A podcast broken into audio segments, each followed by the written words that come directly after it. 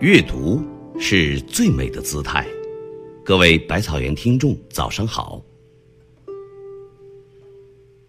学会欣赏别人是一种人格修养，一种气质提升，有助于自己逐渐走向完美。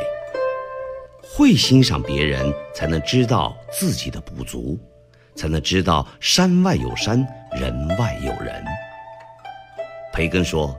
欣赏者心中有朝霞、露珠和常年盛开的花朵；漠视者，冰结星辰，四海枯竭，丛山荒芜。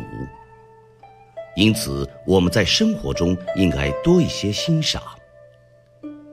曾读过这样一个故事：林清玄当年做记者时，曾经报道了一个小偷作案手法非常细腻。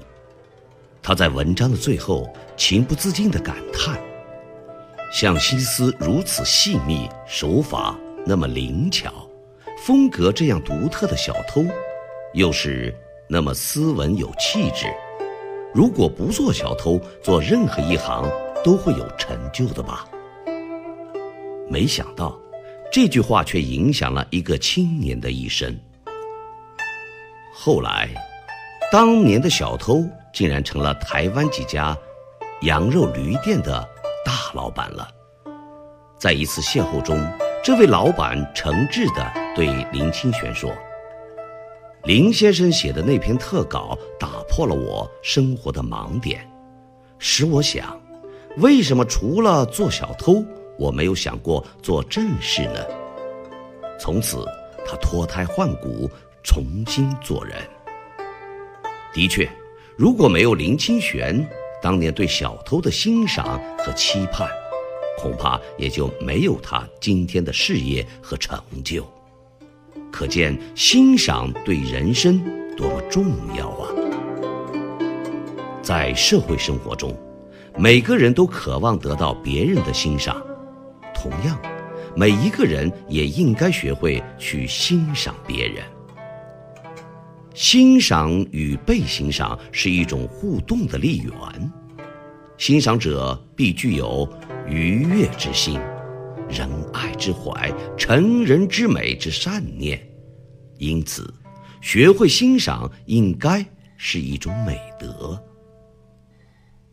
一个永远不懂欣赏别人的人，也就是一个永远不被别人欣赏的人。美国人际关系学鼻祖卡耐基说：“时时用使人悦服的方法赞美人，是博得人们好感的好方法。记住，人们所喜欢别人加以赞美的事，便是他们自己觉得没有把握的事。